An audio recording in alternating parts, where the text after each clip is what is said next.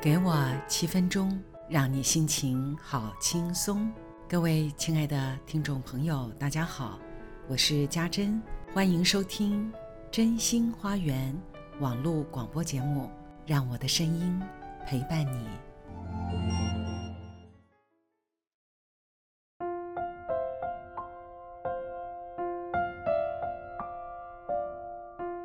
真心花园第二十集了。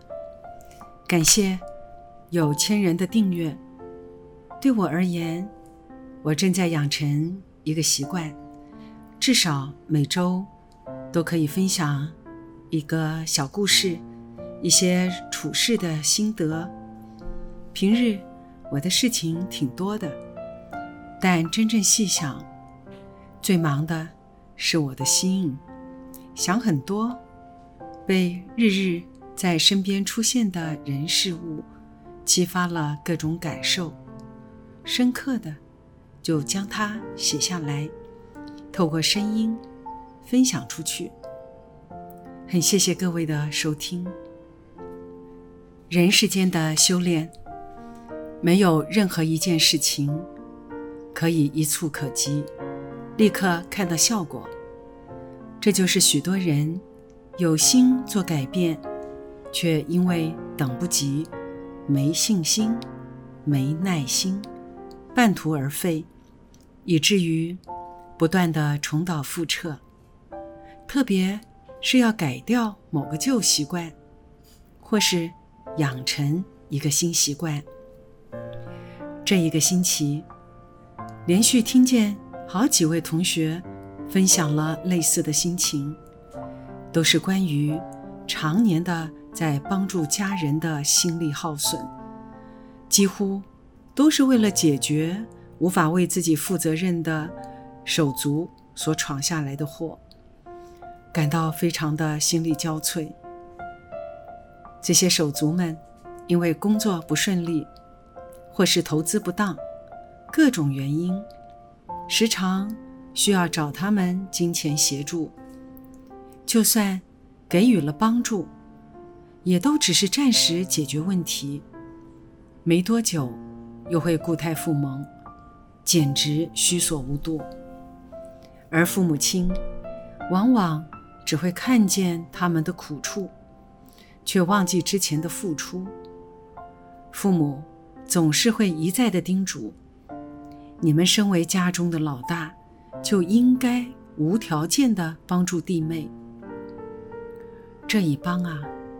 从年少到中年了，他们肩上的担子已经不只是年迈的父母亲生病需要照顾，还要加上弟妹制造层出不穷的问题，压力的确不轻。按理说，手足之情，帮些忙也无可厚非，但已渐渐成为圈养，就有点不通人情了。为什么我要一直提供协助？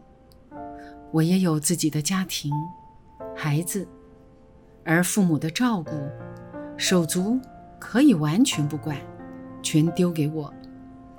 若是再加上自己还有公婆要伺候，最后牺牲掉的不只是先生，而是婚姻。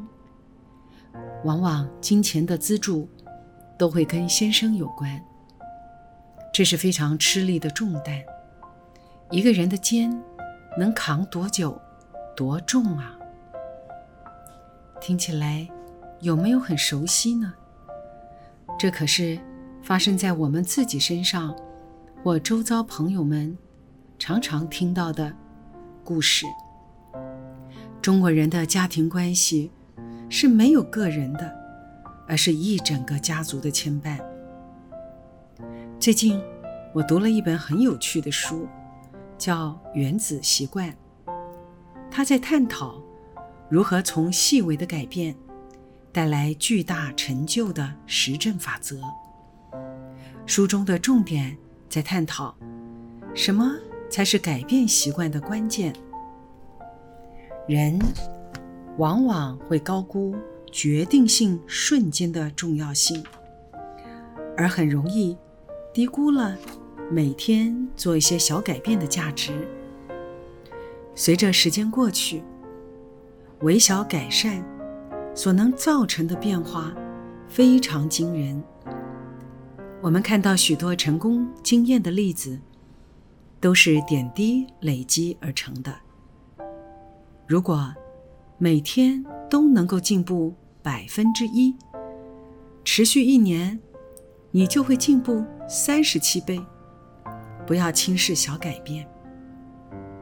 传递赛斯资料的针，在生病的期间，赛斯就一直耳提面命地提醒他，要信任身体的疗愈能力，哪怕是想法一点点、一点点的改变，都可以产生不可思议的变化。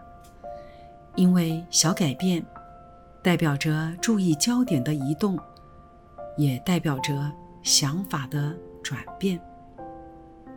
用在对待家人的心态上，可以从一点点习惯反应上的改变来移动焦虑感。第一，当类似情境引发焦虑、愤怒的情绪来时，要能够先警觉到，然后提醒自己先暂停反应，停几分钟，冷静一下，思考一下。第二，问自己：他们的问题一定要我来解决吗？能不能还给他们一些责任？也就是设下帮助的停损点。第三，关照自己的心情变化，是否能够笃定这个渐进式的改变？因为大家都很会讲道理，诸如自己的事一定要自行负责等等。可是情境一来就破功了，那是因为习惯反应没改变，每次都说再也不管他了。这个做法就如同瞬间重要性的决定，是往往不容易持续的，容易破功。